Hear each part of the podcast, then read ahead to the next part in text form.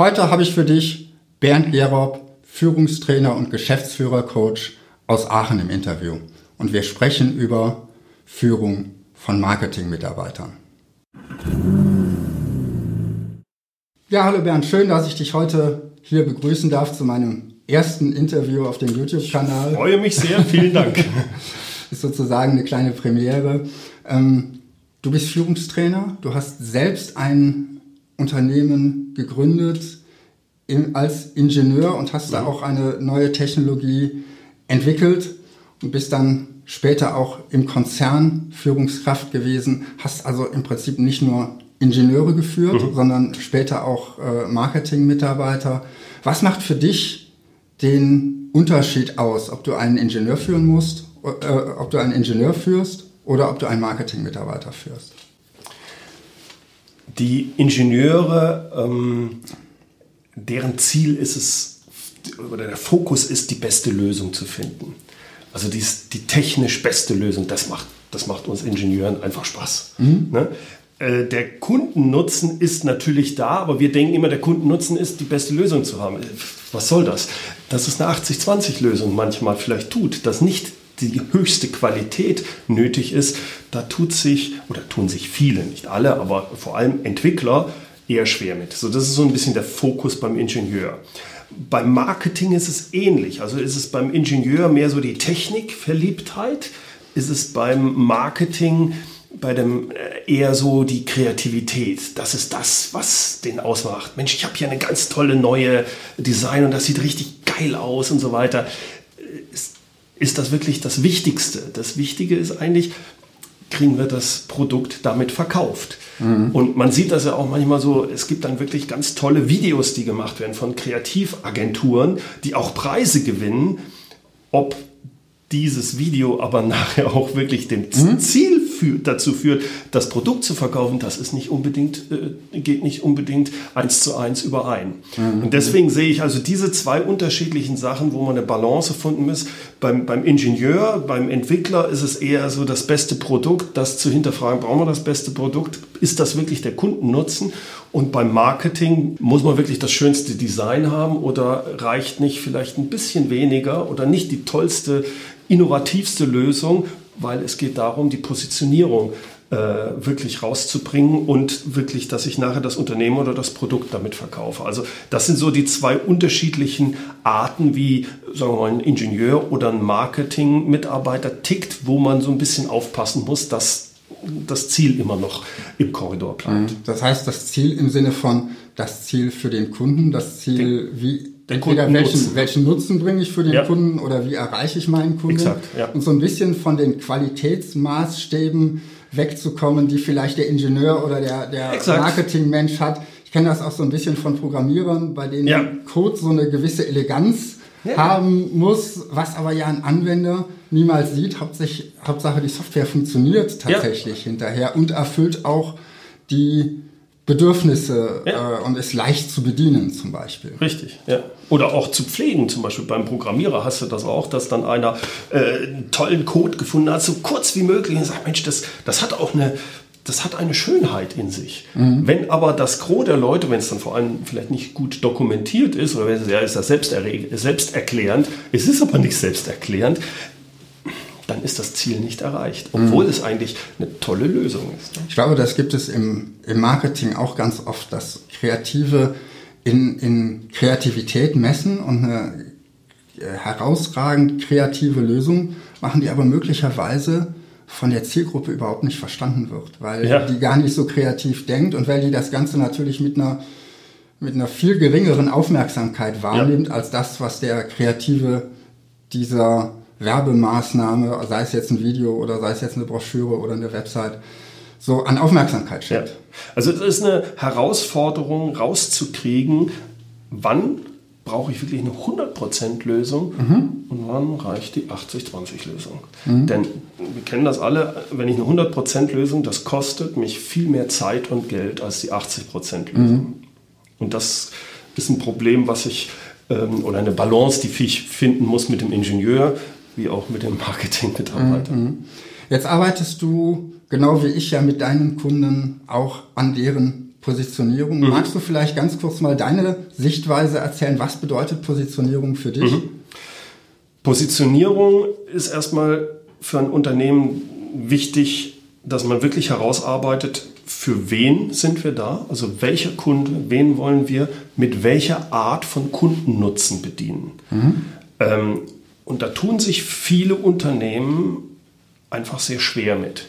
Und man merkt das sehr schön, wenn, wenn man fragt, ja, für was steht ihr, was ist euer Warum oder was ist eure Unternehmensvision? Mhm. Und wenn man dann das hört, was der Unternehmer einem als Unternehmensvision erzählt, und es ist austauschbar. Und das ist es leider häufig. Das sind diese Unternehmensvisionen, wo man oben einfach ein anderes Logo drauf machen könnte. Und das wäre für, jede, genau, äh, ja. für jedes Unternehmen, wir sind nachhaltig, äh, umweltbewusst, diese, ganze Zeit, diese ja, ganzen ja. Schlagworte, die aber letztendlich nichts Konkretes sagen, was macht dieses ja. Unternehmen eigentlich besonders? Was macht es auch aus? Also es gibt wirklich Unternehmensvisionen, die kann ich so nehmen, könnte ich sagen, ja, das ist, kann auch ein, der Bäckerei-Fachbetrieb sein oder es ist der äh, was weiß ich, der, derjenige, der eine Firma hat, die Golfschläger herstellt. Und, und, und das darf nicht sein. Das, mhm. Da fehlt was. Das ist keine gute Positionierung. Und äh, ich finde dieses dieses Video von Simon Sinek äh, mit dem großen Warum mhm. sehr hilfreich, wenn man sich auch mit Positionierung beschäftigt, weil man dann wegkommt von, ja, wir wollen dem Kunden dienen, wir wollen äh, viel Geld verdienen. Das ist alles, ja, es muss der Kundennutzen dabei sein, es müssen aber auch die Emotionen und die Werte mit rüberkommen. Mhm. Du weißt das Video Start with Why, Start wo er seine drei äh, genau.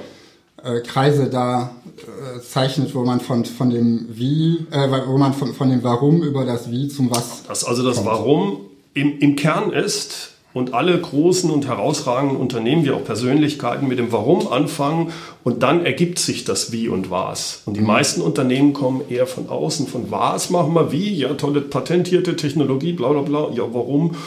Ja, pff, Selber Geld damit verdienen ja, kann. Das, das ist, ist halt dann nicht, nicht das Warum, womit man Leute mitreißt. Genau.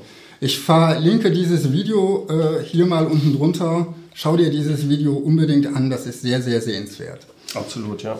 Ähm, ich glaube, wir sind da auf der gleichen Linie, was Positionierung angeht.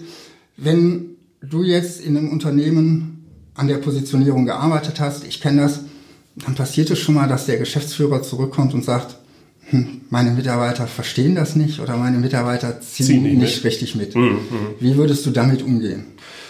Also ich habe das häufiger, wo auch ein Geschäftsführer wirklich, wirklich frustriert ist, dass mhm. die Mitarbeiter nicht mitziehen und er mir dann wirklich sagt, ich habe es so häufig gesagt und sie haben es immer noch nicht verstanden. Was ich dann meistens versuche zu hinterfragen, weil ich glaube ihm auch, dass er es so häufig gesagt hat. Nur man muss sich immer überlegen, er selbst hat sich lange Zeit dann damit beschäftigt. Ihm ist alles ganz klar und dann hat er seine Unternehmensvision formuliert und spricht die vielleicht auch in der Betriebsversammlung aus und dann spricht er mit dem Mitarbeiter, mit dem, mit dem und mit dem und dem. Und er denkt, ich habe jetzt so viel darüber gesprochen. Aber er hat immer mit verschiedenen Leuten darüber gesprochen. Mhm. Der einzelne Mitarbeiter hat das keineswegs so häufig gehört. Der hat es vielleicht in der Betriebsversammlung und dann in dem einen Gespräch mit dem Chef gehört. Das heißt, das ist meistens zu wenig. Mhm. Da sage ich dann dem Geschäftsführer, pass auf, wenn du das Gefühl hast, dass deine Mitarbeiter schon glauben, der Alte, der ist senil, der redet immer nur noch von der Unternehmensvision, dann bist du vielleicht gerade mal auf halber Strecke. Weil mhm. du redest zwar viel darüber, aber du redest nicht so viel darüber mit allen Mitarbeitern gleichzeitig. Mhm. Dadurch hast du das Gefühl, dass du die, die, die Eigenwahrnehmung und das, was, was ankommt. Ich kenne das von, aus dem Marketing, ja. dass Unternehmen irgendwann sagen, na, wir haben die Anzeige doch jetzt schon ein ganzes Jahr immer wiederholt. Ja. Äh, wir müssen doch mal was Neues machen. Ja. Weil die haben die natürlich mit einer ganz anderen Aufmerksamkeit wahrgenommen, äh, als das die Zielgruppe tut, die vielleicht von diesen zwölf Anzeigen, wo, wo der Einzelne nur eine gesehen hat. Exakt, oder so, genau. wo es gar ja. nicht angekommen ist. Das heißt, du sagst, es ist eine Kommunikationsaufgabe. Es ist eine absolute Kommunikationsaufgabe und da gehört noch was dazu. Es reicht natürlich auch nicht aus, einfach nur immer wieder das Gleiche zu predigen, sondern ich muss es auch anpassen auf den jeweiligen Mitarbeiter. Das heißt, was bedeutet unsere Unternehmensvision jetzt, wenn ich mit dem Marketing spreche? Was bedeutet es, wenn ich mit meinem äh, Produktion, mit der Produktion spreche oder mit der Entwicklung? Ich muss mich auf die andere Seite als Geschäftsführer dann auch einlassen und sagen, was wie kann ich ihm das, ich, ich sage es jetzt mal, äh, äh, schmackhaft machen? Mhm. Wie äh, kriegt er mit, ah, das meint er, das, das bedeutet das jetzt in meinem Umfeld. Das mhm. ist meine Aufgabe als Geschäftsführer, da ins Gespräch immer wieder zu kommen und immer wieder darüber mit meinen Mitarbeitern zu sprechen. Also eine Art interne Marketingaufgabe in der Sprache der Zielgruppe ja. der einzelnen Abteilungen das Ganze. Exakt damit die, damit die auch verstehen, ja. Und dann habe ich auch eine viel größere Chance, dass die ankoppeln, wenn die mhm. auch wirklich verstehen, ach, das meint der Chef. Äh, das könnte das natürlich für uns bedeuten. Und da, Mensch, Herr Chef, da habe ich eine Idee, da könnten wir doch so, das passt doch in die Richtung. Mhm. Jawohl, da, dann geht es los, mhm. dann, dann passiert was und dann erzählen die sich auch Geschichten drüber. Das ist übrigens auch so eine Sache. Ich darf das nicht. Ja, unsere Unternehmensvision ist la la la und alle schon das, das bringt es nicht. Das muss auch spannend sein. Das kann ich auch mit Geschichten untermalen, sodass die Leute, dass es besser hängen bleibt. Also im Sinne von Beispielen, dass ich erzähle. Exakt. An diesem Beispiel kann man erkennen, was unsere ja. Unternehmensvision ist. Deshalb haben wir das so kommuniziert, ja. zum Beispiel bei einem, bei einem Marketingthema. Darum sieht genau dieses Werbemittel so aus, wie ja, es aussieht genau. äh, und nicht einfach nur in einer abstrakten Form. Dafür, dafür stehen wir. Ja. Und jetzt angenommen, der Unternehmer hat wirklich all das gemacht und dann hat der Mitarbeiter, der will nicht mitziehen. Da würde ich dann immer hinterfragen, warum? Kann er nicht oder will er nicht? Mhm. Äh, und äh, bei einem muss man mal aufpassen, nur weil ich das jetzt gesagt habe und nur vielleicht auch, selbst wenn der Mitarbeiter es verstanden hat, mhm. heißt das noch lange nicht, dass derjenige es umsetzen kann. Das ist wie bei jedem Veränderungsprozess. Es dauert, es ist absolut menschlich. Dir und mir geht es genauso, wenn wir etwas Neues ausprobieren oder an eine, eine Sache verändern wollen. Also wir wollen eine Angewohnheit verändern. Eine Angewohnheit. Wir fangen an mit Sport, wir hören auf mit dem Rauchen, irgendwas. Das ist, das ist schwierig. Mhm. Und genau da ist das auch, wenn jetzt, wenn man eine neue Positionierung zum Beispiel erarbeitet hat, das bedeutet ja auch häufig, dass man bestimmte Sachen nicht mehr macht zum Beispiel diese Art von Kunden, jetzt würde ich im Vertrieb sagen, die, die bringt das mal bitte nicht mehr, das, das ist mhm. nicht mehr unser Zielpool. Und wenn jetzt der Vertrieb aber doch dann immer wieder mit dem Kunden kommt, muss ich ins Gespräch gehen und dann muss ich auch sehen, warum macht er das? Äh, was, was steckt da dahinter? Mhm. um demjenigen zu helfen, wirklich dahin zu gehen. Das ist also ein, ein Prozess, der auch je nach Mitarbeiter beim einen schnackelt sehr schnell, beim anderen, der braucht da ein bisschen länger. Das heißt aber nicht, dass der so, da, äh, da bin ich dagegen. Nee, es ist wirklich häufig ein nicht, äh, nicht können. Mhm. Oder wenn es ein Nicht-Wollen ist, würde ich auch dem Mitarbeiter nicht unterstellen, der ist blöd, den muss ich rausschmeißen oder sowas, sondern erstmal, warum will der nicht? Mhm.